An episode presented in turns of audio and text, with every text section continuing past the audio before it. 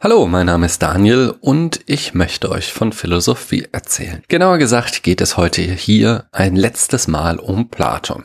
Also wahrscheinlich. Eventuell vorerst Vielleicht. Lasst uns noch einmal zurückblicken, was wir alles über Platon erfahren haben. In den letzten 32 Folgen habe ich euch von Platon erzählt. Ihr hättet lernen können, dass er ein Schüler von Sokrates war, dass er ein spitzenmäßiges Apfelkuchenrezept hatte und dass Platons Philosophie in drei Phasen aufgeteilt wird den frühen, mittleren und den späten Platon. Ich habe mich hier zumeist auf den mittleren Platon konzentriert, denn es ist der Platon der großen Entwürfe. Der größte dieser großen Entwürfe ist Platons Ideenlehre, die bis heute für die theoretische Philosophie von Relevanz ist, auch wenn sie natürlich oft und hart kritisiert wurde. Neben der Ideenlehre ist Platon für seine Ethik bekannt, wo er, wie wir sahen, hart für eine universalistische Auffassung des Guten eintrat. Die Staatstheorie, die er daraus folgerte, ist zwar nicht minder berühmt, darf aber meines Erachtens getrost auf dem Müllhaufen der Philosophiegeschichte entsorgt werden. Gleich neben Hegels Weltgeist und Heideggers äh, was auch immer Heidegger gemacht hat. Ganz im Gegenteil etwa zur berühmten platonischen Liebe und seiner Definition von Wissen, die noch immer awesome sind. Neben diesen Kernthemen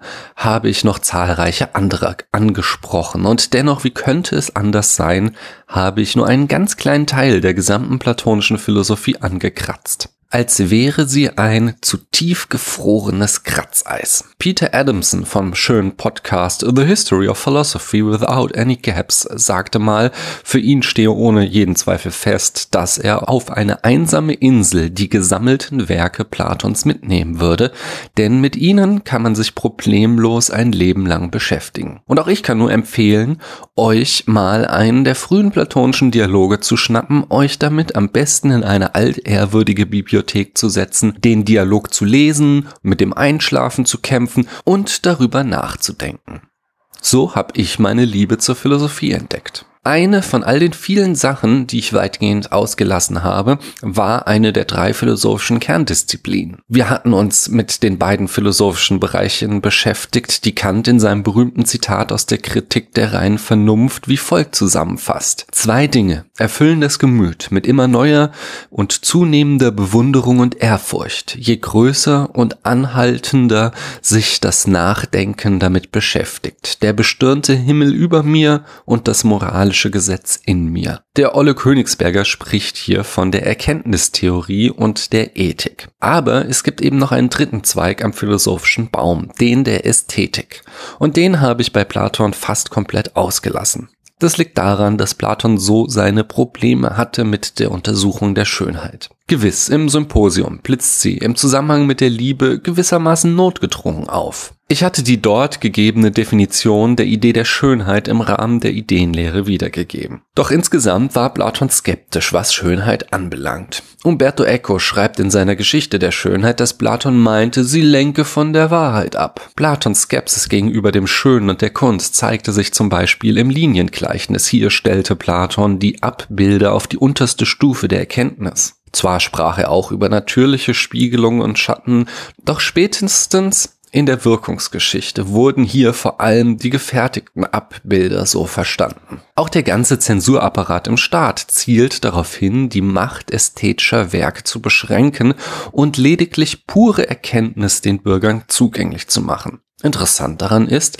dass Platon mit diesen Maßnahmen implizit eingesteht, dass Kunst wirkungsmächtig ist, dass sie einen enormen Einfluss auf unser Leben und unsere Sicht der Welt hat. Und genau aus diesem Punkt ist sie auch ein wichtiger Gegenstand zukünftiger Betrachtungen in dieser meiner Reihe. Damit bin ich bei der Frage, wie es hier weitergeht. Und darauf kann es nur eine Antwort geben. Mit Aristoteles. Mit Platons Schüler schließe ich die drei Großen der Antike ab. Sokrates, Platon und eben der gute alte Ari. Aristoteles hat sich übrigens im Gegensatz zu Platon ausführlich mit Ästhetik beschäftigt. Wie er überhaupt das ein oder andere Feld aufgriff, das Platon mit Missachtung strafte.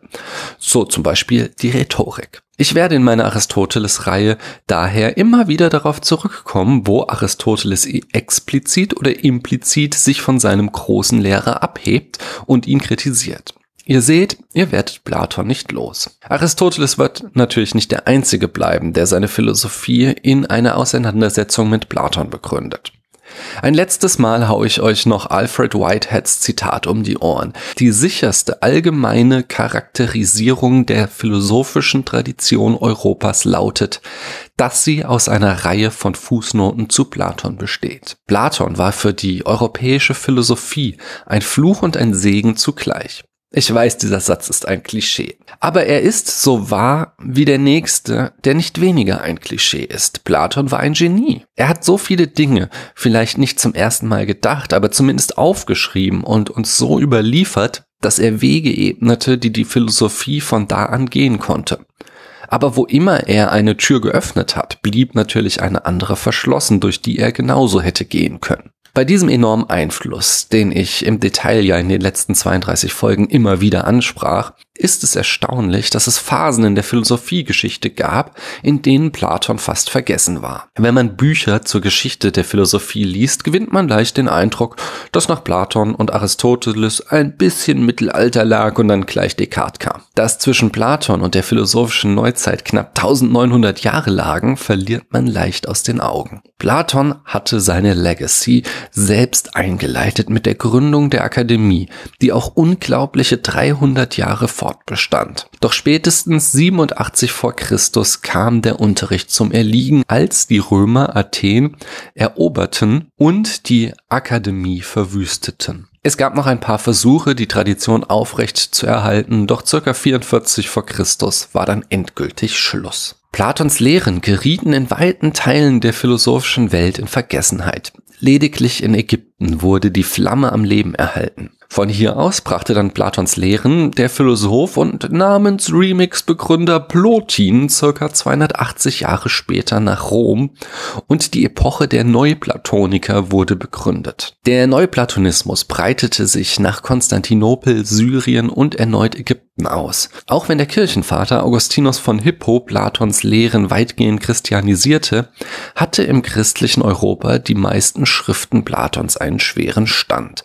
Und im 6. Jahrhundert kam diese Tradition dann zum Erliegen.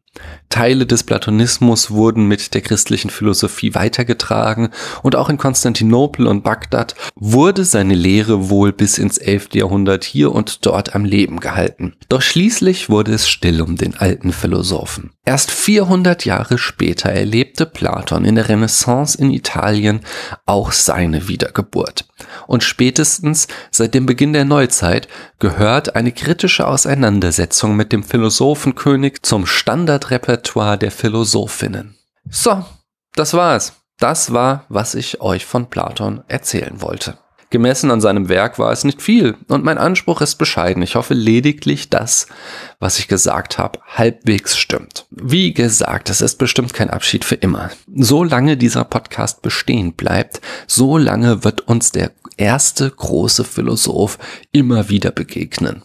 Für mich ist es jetzt aber Zeit voranzuschreiten. Weit muss ich dabei nicht gehen, denn schon als Platon noch selbst in der Akademie unterrichtete, saß da ein wissbegieriger Schüler in der ersten Reihe und sollte ein nicht minder großer Philosoph werden.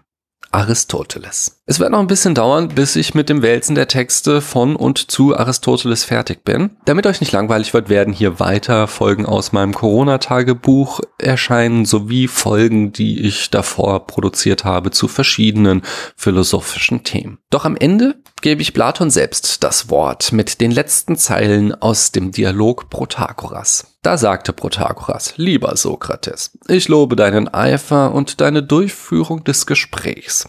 Glaube ich doch, auch sonst kein schlechter Mensch, am allerwenigsten aber neidisch zu sein. Und so habe ich mich denn auch über dich schon gegen viele dahin ausgesprochen, dass ich von allen denen, mit welchen ich in Berührung komme, dich am meisten hochschätze, vor allem unter denen, die gleichen Alters mit dir sind.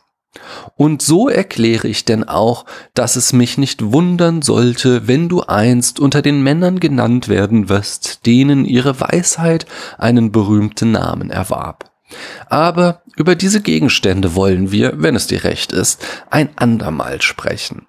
Jetzt aber ist es Zeit, uns auch einmal zu etwas anderem zu wenden. Gut, sagte ich, so wollen wir es machen, wenn du meinst. Denn auch für mich ist es schon längst Zeit, dahin zu gehen, wovon ich sprach, und nur dem schönen Kallias zu gefallen bin ich hier geblieben. Nachdem wir so miteinander geredet und einander zugehört hatten, trennten wir uns.